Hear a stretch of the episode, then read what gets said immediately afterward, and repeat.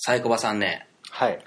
あのー働くというテーマで今日はねああのお話をしてほしいんですけど、サイコバさんは今37ですか？6ですか？年齢。7か8やった。いやいや7ぐらいでしょ。7ぐらい。7ぐらいで。で今無職ですよね。確か。無職。はい、うん。であの大阪で暮らしてますけど、うんえーいろいろコンピューター関係で博士号もね取り合ってあれですけど。で私七井コムサイは、えー芸人やってますけどまあ売れない芸人というか、まあ、あまり収入ないですけども、えー頑張ってやってます。でまあそんな2人がまあそうですね大学を一緒でねでクラブ別々やったんですけどそれで友達やったんですけどまあ言うたら働きとんないな言いながら大学生活を送ってたような気がしますが、はい。えーそんな2人がそのき、えー前回からの続きというか、うん。その働くっていうテーマを、うん。えー話す、うん。なぜかそれは未来っていうのを前回、うんえ5年後ぐらいを想像した時に、うん。もう5年でも相当変わるやろうけどうん。その言うたら大量失業時代みたいなのがその来るって容易に想像がつくよねっていうのがあって、うん。でその大量失業は悪いことじゃないんやけど、うん。多分ほとんどの人間が怒るやろうと嫌がるやろうと、うん。うん、いうことを考えた時にやっぱ働くっていうテーマは今更やっとかなあかんなと思ったので うん。ちょっと今日やりたいんですけど、サイコバさんどうですか？そのちょっとぶっちゃけこのテーマ。働くって今働いてませんけど。働いてませんけど、うん。テーマ。やっぱ昔から ホワイトカラーブルーカラーってあるけどうん。明らかにブルーカラーの仕事が減っていくのは間違いないよね。もうだそれは昔からもへどんどん減っていってるけどうんうん、減っていくのもあるし楽になるっていうのもあると思うし、あのこの話聞きたいんですけど、うん。僕芸人なんでうん。そのなぜなったんだろうっていうのの理由の一つには、うん。結局ロボットに置き換わりにくいと思ってねうん。なったんですよ、うん。でね最初今芸歴15年ぐらいなんですけど、うん。最初の5年とか10年はかなりしめしめと思ってたんですよ、うん。うん、まあ芸人はタクシーの運転手とかね、うん。そういう工場で働く人に比べればね、うロボット化しにくいぞと思って、うん。思ってたんですけど、うん。言うたら人工知能ねうん。これがうん言うたらできた時に、うん。あのそれは不可能ではなくなるっていう話ね。人間よりおもろいコンピューターが出ること。うん。が不可能ではなくなるというのが一つと、うん。もう一つはですねあのエンターテインメントが、うん。その僕らはリアルなライブっていうのはね面白いよっていうことでやってるんですけど、うん。そのリアルな夢を見るぐらいのエンタメがねうん。できた日にははそっちやるやろと僕でも思うんです、うん。自分でも、いうん。っていうことを2つ二つ考えたらうん。あの俺らでも失業するわって今思ってるんですわ。はっきり言うと。うん。でだからといって、もうやめたとは言えないんですけど、うん。それも踏まえてねうん。あの未来っていうのを想像した時に、うん。もう本当他人事じゃないんですよ。職を失うっていうことも含めて。うん。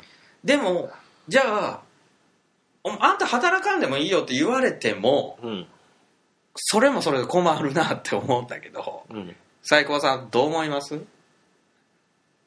それはまあやっぱ人って社会的認証が欲しい承認がはいはい欲しい認められたいと。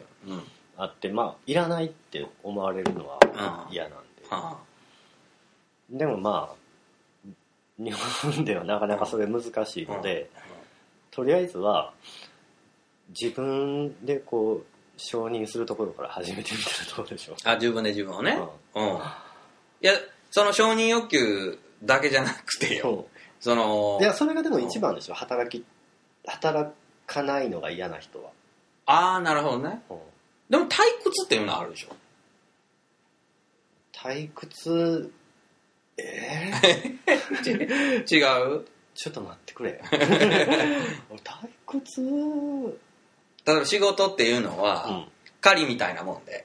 その、ご飯食べるためにうん。なんか難しいことをやると。うん。でうまくいったらご飯食べれるなみたいな。趣味を作ればいいじゃん、あ趣味、うん、お金がかかるまあお金持ってる人はかかる趣味やってもいいしかからない趣味やってもいいし。でもねそれぶっちゃけ言うけど、うん。働かんでも、うん。みんなが遊んで暮らせる社会なんて来るんですかね？どうやろだってなうん来るような気がす でも無理でしょ。るまああとはエネルギーじ エネルギーがじゃあ有り余ったら、うん。そのもう国がお金くれるみたいになるっていうこと？ゃんっていうかそういう国あるやん。あるね。そういえば。そういえばあるけど。そうやね、うん。なんかやっぱそのまあお金がねみんなあれば、そういう考え方になる人とならん人ってやっぱおるからな。まあおるでしょうね。考え方っていう点では簡単に変わらんかもしれんね、うん。簡単に変わるかもしれんけどね。有り余れば有り余るほどやったこれで人をこうコントロールできるみたいな風になっちゃう人もおるからな。なんかあれでしょあのみんなが幸せになるのなんてごめんでしょでも思わない。そのに人類みんな幸せになったらうん。嫌な気がするんだけどね。でも自分が幸せだったらいいんじゃない？とそうそうそうそう。まあとりあえずそそれ自分が幸せじゃなくて他人がし不幸せやから、えなんか悔しいみたいな。うまあ確かにそうですね。で実際どうなの？その人工知能がねうんその人間より優れたのがうん。一個できたらうん。もう全てが変わるって言うじゃないですか。うん。それはどうなの？いや変わると思うよ。どういうふうに変わそれはあの本を読めばよくわる だからそのリスナーさんに。あのね、このタイトル忘れたけどレイ・カーツワイルっていう人が書いた本で、うん。こここにある本でしょ？これですね。デイ・カーツはうん。ポストヒューマンですね。はい。ポストヒューマン誕生っていう本ね、これをちょうどアメリカ行ってる時にうん。英語版が出たうん「ザ・シングラリティ」にあってるんだけど、うん。まあ、この人はそのん人間を超える人工知能ができた瞬間っていうのをシンギュラリティ得意点っていう得意点。うん。もう得意点っていうのは物理学の用語でブラックホールのさ、うん。あれとか。まあなんかそっから一気に層が変わるうん。点みたいなのがいいんだけど、まずね今のコンピューターってうん。コピーできるでしょ？うんうん。ソフトウェアだと。できるね。複製が簡単だから、だかうんらまあ1つできれば2つできる、うん2つできれば4つできるみたいな。あそうかそうか。増やすのは簡単、うん。あとその人が言うのはコピーができる上に、まあ、改良も簡単にできるでしょ？うんバックアップ取った時は変な改良してしまって戻れば簡単でしょ、はいまあ要は進化をさせるんだけど、まあ、その DNA の進化ってまあ遅いわけですね、はいはいはいはい。それに比べてとんでもなく早く、あそうかそうか。できる。手当たり次第にやってみて。うん。っていうことができてしまうんで、うん。うん。今自己進化プログラムとかあるんですか？自己進化。自分で手当たり次第にやってみて。あーまあ人工知能ってそうだよ。あのねまあニューラルネットワークもそれに近いし最初とりあえずランダムでやるって収束させるとかあとあれだわ。人工生命えっとね、AL っていうねんけど遺伝的アルゴリズムと遺伝的プログラミングっていうのがあってその2つがそれに近いの。それは要は まあ2つまあいいいのなんかランダムで最初バーッと作ってその点数を決めて上位何名だけセックスを許してうん。子孫を残すと。あで子孫を残す時に突然変異があったり、はい。まあ、成功差があったり、うん。あと何があったかな。もうなんかうん。いろいろあえて微妙に変えてみうん。るうん。とでそれでまたたくさん作ってバーってやって、うん。まあ、得点高いやつ、うん。それをずっと繰り返していくと、まあ、良いのができていくと。えそれコンピューターで？コンピューターの中で。あコンピューターにセックスとかさせるんだ。セックスっていうか、まあ、それは遺伝的アルゴリズムっていうのは、えっと、パラメーターだわな。いっぱいパラメーターがあって、どういうパラメーターがいいかって決めるときにそのパラメーターを遺伝子とする、でセックスっていうのはその2つ個体を読んで、まあ、混ぜる。うん。混ぜるっていうの交差っていうのをセックス。なるほどね、うん。いやあのね、ん。人間がね人間より優れた人工知能を作ってでその人工知能は大量に増えてささらにどんどん自分で良くなってくれてうん。そうすると彼らの知能で人間はいらんのちゃうかっていう答えがねうん。出てくると思うんですよ。うん。いらんやんって。人間いらんやんっていう答え。だいらんやんとはならんと思うけそれはどうして？だって何があるかわからんからとりあえず置いとくって、その辺の動物やみたいな。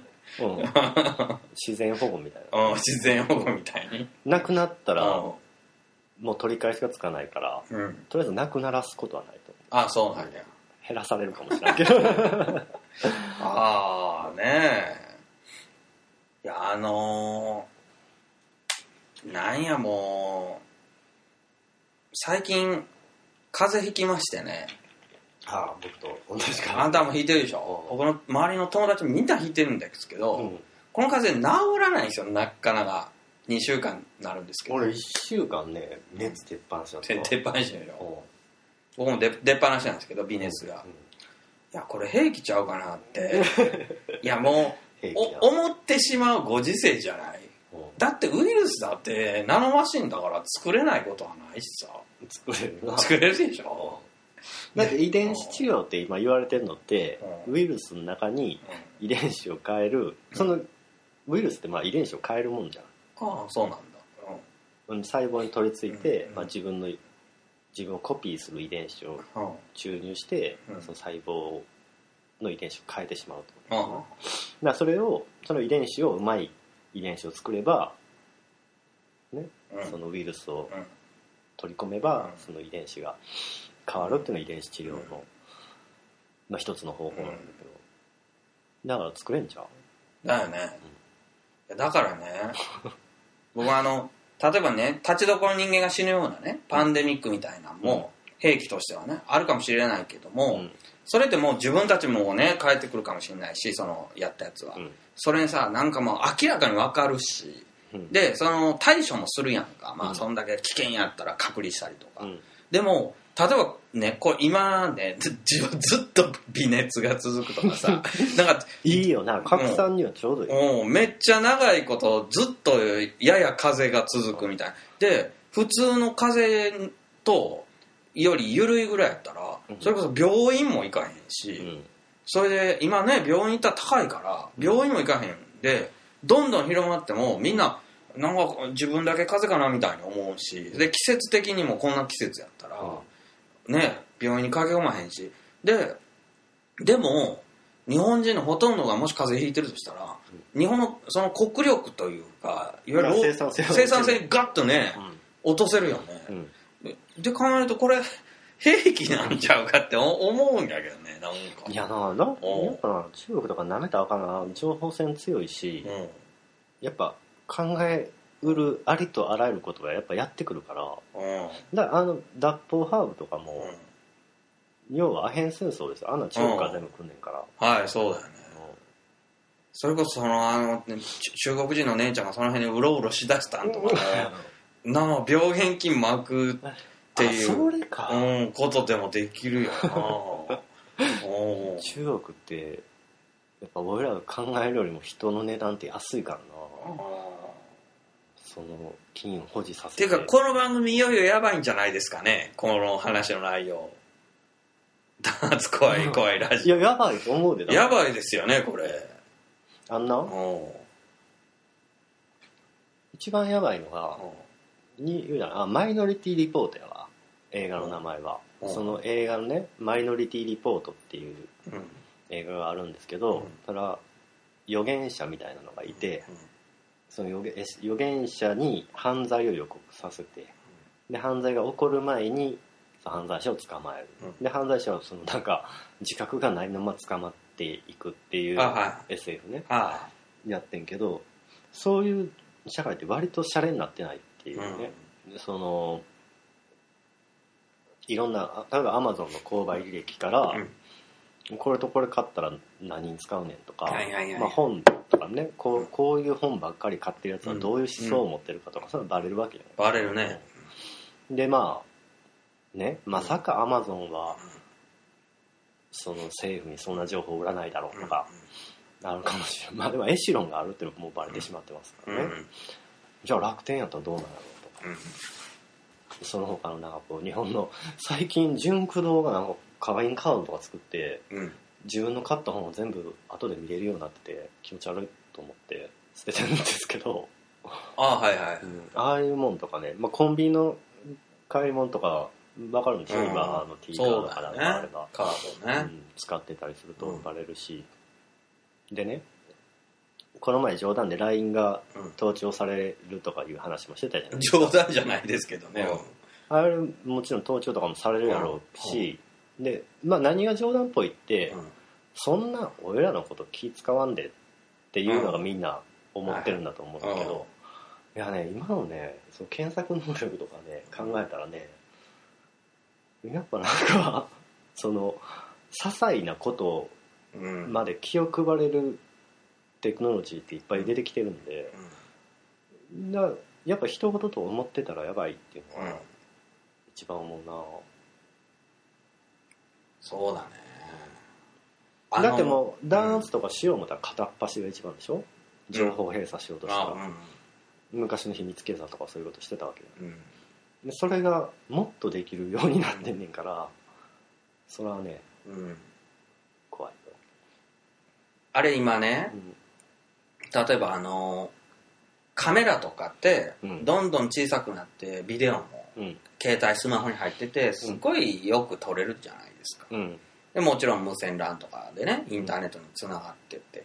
ではっきり言って今例えばエエロ動画サイトとか行くと、まあ、無数にあるんですよね、うん。無修正みたいな。で個人的に上げたようなとかもあるわけですよ。うん。で例えば女子トイレをうん。その盗撮したようなんとかうん。あるわけですよ。うん。そしたらその顔だけ映すカメラと、うん。その出てくるところを映すカメラと それを前から映すのとし後ろから映すのとで4つぐらいのカメラがないと、うん。そのいわゆる楽しめる映像にならないわけですよね、うん。でだから4つぐらい仕掛けてあるんですよ。うん。でそれでですよ、うん。その昔やったらそれはやらせのあの女の子でね、うん。そういう盗撮ビデオみたいなのあるわけですけど、うん。今明らかにこれやらせじゃないやんってうん。いうようなのが、うん。であるわけでネット見たら。うん。たらもう顔も出てるしあそこも映ってるわけですよ。うん。もうじ人間として最も恥ずかしい突起をねそれも画質が鮮明になってるから すごいんですよ。はい。ででもだから顔もわかるからどこかの誰かなんですよね。うん。なんだけどもうこれはしょうがないなっていう気がするわけです。うん。で例えばですね女性器の名前を入れて検索かけたら、めちゃくちゃ出てくるわけですよね。うん。でねなんか子供たちがうん。結局興味を持ったら検索 Google 先生に聞けば全部出てくるわけですうん。そうするとど何が起こるかっていうとね、うん。あの女の子が、うん。もうあそこを隠してもしょうがないというか隠さなくなるという感じが出てきてるんですって、お。うん。うん。でねまあ現在からの脱出。もっと言うと僕あのハエみたいなロボットってうん。出てくると思うんですよ。だからまああるの？もまあまあまだこんぐらいまだうん。結構こんなんとか2 0ンチ四方ぐらいでしょ？うでそれがねん。それこそモスキートぐらいになってでそれ100個ぐらいもうそれもあの 3D プリンターみたいなのバーッ作れるんですよ家で、うんでもうそのカメラとかビデオも撮れて無線 LAN もそれをね好きな女の子にねパーッと飛ばすんですよ。うん。ただ何から何まで撮れると思うんですよ。だから好きな家の子にはハチロボットがいっぱいおって全部食われるああセキュリティロボットね。大活躍やね。うん。なるほど。っていう風になっていくんじゃないもうなんか虫みたいなのそこら中いっぱい飛んでるみたいな。そうそうそう。そうだよね。そういう激しいバトルが行われる可能性はあるよね。猫型ロボットみたいなのがおって必死になってネズミを追いかけ回すみたいな。ああ。いろいろシーマの時代や神話の時代？おー。いやーなんかセキュリティあお金でもね。今銀行にみんな預けてるお金が本本気で狙われたら絶対取られるわけですよ今。今思いません？テレビとかね。そんなん言ったらも北条とかで捕まるかもしれんで。まあいいけど。ういや大丈夫やと思うけど例えば NHK でねなんか今んそんなんが多いと。うん。でハッカーでお金取られるの多いのはなんでかっつうと全部パスワード一緒にしてるからですよってうん。言うわけですよ。うん。で今すぐにパスワードを変えてくださいって言うわけようん。テレビで。うん。しかもいろんなサイトとか、うん。いろんなあの銀行とかのうん。パスワードを全部別々にしてくださいって言うんですけど、できっこないっていうか、でそれをね忘れてしまうのを防止するためにもうノートに書いておきましょう。っていう結局ノート取られたら。っていうようなね、なるわけで、うん。多分その NHK も分かってて言ってると思うんだけどもうう処置なしじゃというぐらいね、うん。あのいやもうあのパスワードうんぬんなんてダメだよって思うんですけど。うん。いや自分自身ねもうパスワードを忘れて忘れてね。うんであの何遍も犯罪者扱いですよその いわゆるサイトから。そうやな。ね、うん。間違えたでしょ？みたいうん。なあんた何者や？みたいなね、うん。ででも結局じゃあパスワードリセットって簡単なんですよ。メールアドレスで。パスワード忘れました。クリックしたら、うん。ね？それだけですよ。もうメールでしょ？そうそう。メールが取られたら全部そうなんですよ。メールなんて多分ね、る簡単に取られると思うんですよ。見られると思うんですよだからねあのもうはっきり言ってインターネットの社会に完全なセキュリティなんてないでしょ？うん big shrimp って言うからね。 big shrimp ってなんですの、 big shrimp ってうん。 shrimp って小エビっていう意味やね。ああはいはい。んで big ってつけたらあかんねん。だかうん。らありえない。大きい小エビになるはいはい。はいはい。ありえないものの例え big shrimp。どういうことですかだからありえない。あそのセキュリティが安全というものはありえない。えない。 big シュリンプなんですね。だからでもみんなはっきり言ってそれが社会の根底みたいになってうん。その上にようやく家建ててるみたいな感じになってるでしょ、うん。今、でだからうな まあ怖いけどん。基本的にやっぱだからそことかじゃなくてっうん。てならんとあかんと思うんでうんだからそれは割と昔からテクノロジーがあってうん。クレジットのねうん。うん会社とかが、うん。まあ、あんなん電話かけたら正門まず取られるでしょ、あそうなんや。で、まあ、どうやってだからこう自分を特定するかとか、うん。そういうの大事やと思うなああでも難しいでしょそれは。難しい、ねうん、生体とかになるんかね。生体信号。えいやーモノマネ上手なやついるよ。もまあ性能はなかなか難しいと思うねモノマネ上手であそうなの？かな、も、うん、なんかね逆に言えばモノマネってね極めんでもねあらゆる人の声で真似できるんですよ。はっきり言うと波長だけやから。うん。うん、でモノマネ上手なやつっていろんなやつのモノマネするでしょ。うん。であれって意外と簡単みたいでう、ん似てるなーっていうぐらいにはねうん。結構誰でも訓練すればできるわけですよ。うん。だからモノマネって本来は芸人のあれではなくて忍者とかそういうのの技術でしょ元が、うん、だからあバカにならないと思うよあの生体模写は。指紋とか網膜じゃない。かな。大丈夫かなその辺。え大丈夫じゃないと 髪の毛とか落ちるもんね毛とか。思う、毛とかめっちゃ落ちるからね。うん、なんかできんじゃん網膜みたいな網膜っていうのは血管のこう形でしょ、うそれのこうもっと脳のねシナプスのこの張り方をスキャンしたら分かる、はいはもうそこまで真似されたらもう自分がおるようなもんやからおるよ。もういいや いいやいや。んもう諦めなしゃあない。がっかりやわ。でもでももう ネットの世界やったらありえるよな。そんそんぐらい真似されることももうでもそこが真似されたらもうあじゃあもうそれは自分でいいや。自分と同じこと考えようね。かな。考えてくれるかな。協力的に頑張ってくれるならいいけどね。いや分からん、まあ、競争的になるかもしれない。けどあっちのあいつはみたいあなかもしれないけど。ーいやーだからまあ怖いなって怖い怖いって言ってるんですけど、うん、なもうちょっと明るい話しましょうか、で明るい話してもやっぱ結局こううん最終的にはあれじゃあこの国では無理なんちゃうかみたいな話になってしまうやん、じゃあこの国以外でも考えましょううよ、ん。ねリスナーさんだって考えてるかもしれないですから、うん。アメリカ？どこがいい？カナダ？アメリカとかいいで。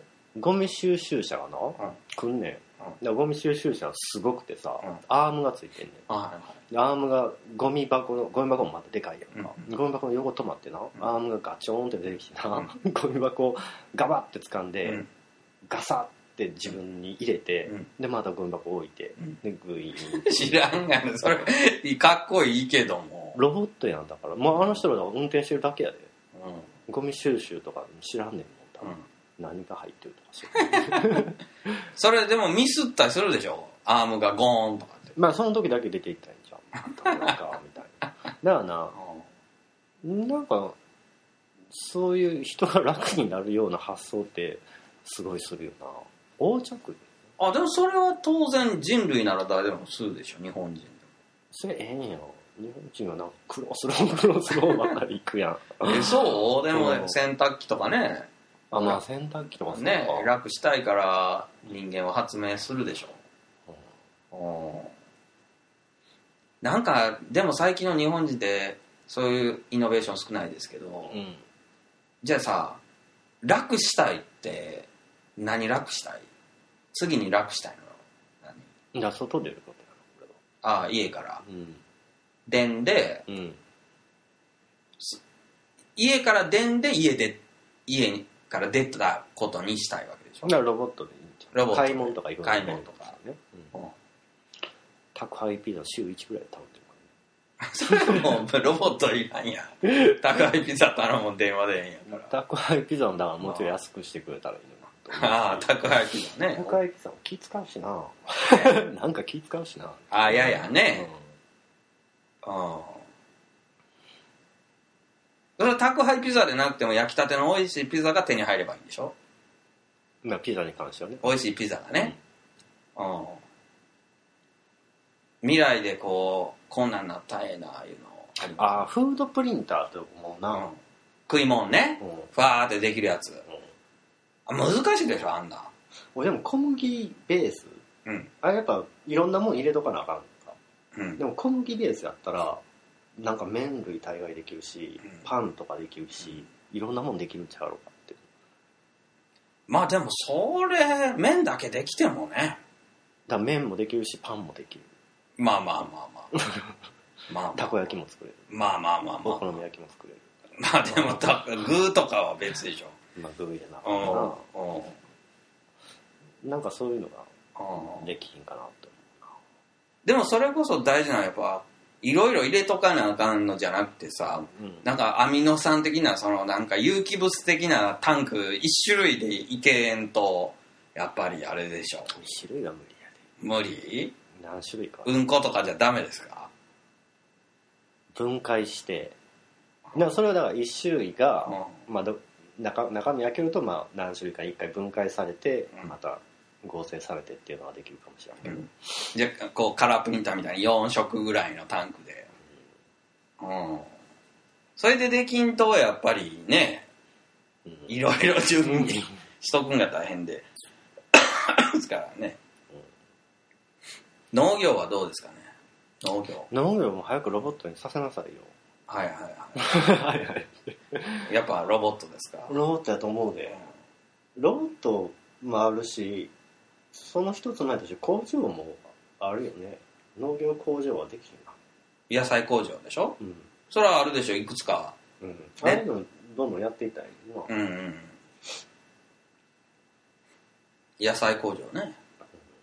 あんな大企業がやっぱ財力あるからね、うん、うん、ソフトバンクとかやったんやろね。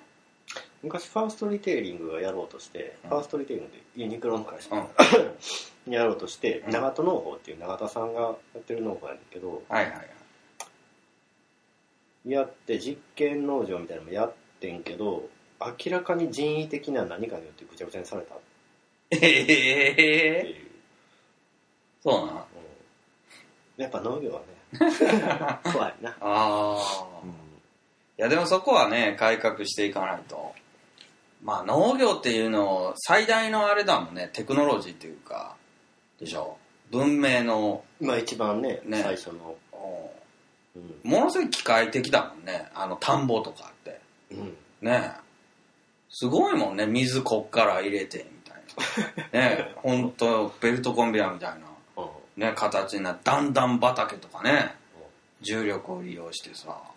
うん。太陽エネルギーを効率よく吸収しみたいなね。うん。ね水車とかあるでしょ。ねで人間までもがさこうこういうふうに住んでで役割分担して だからそこに行ったらもう人間は省こうやってうん。思うね。そこはもう人間省いてな。今限界集落とか日本であの人住まんような村にやっぱロボットを生かして、なあそんなんやったらいいのに。うん。でも一人の人間ぐらいいろいろできるロボットって作るの大変でしょやっぱりそれはどうやろうなユニバーサルなロボットね、うん。何にでも使えるロボット、うん。ただね例えば手のロボットってあるいは工場のロボットみたいなうん。手の形したアームですよね、うん。ああいうのとかもうだいぶユニバーサルやと思うね。うん。ああいう2つぐらいやったらやっぱもう人間の作業みたいなことはほとんどできるわけやんか。なるほど。そうだね。あのなんかアメリカとかあのロボット見本市でなんかあのバイトさせるぐらいの上半身だけのロボットみたいなのがあって、うん。手が2本あって、ん。あれなんか安いのよね値段も90万円とかそんなんで。安っうん。うんそんなんで。うん。うん。あのーうん90万円やっただか。かららロボットな、うん。その工業用ロボットってうものすごい精度とか力とか、うん。まあ精度とかな精度とスピードと力がすごい求められるから高いけどなんかそんなでもないでみたいになったらもうちょい安くできるような気はしてたけどね、うん。いや安くなるかもしれませんねロボットね。えー、30分になったんで終わりたいと思います。それでは皆さん、えーまた聞いてくださいね。弾圧。怖い怖い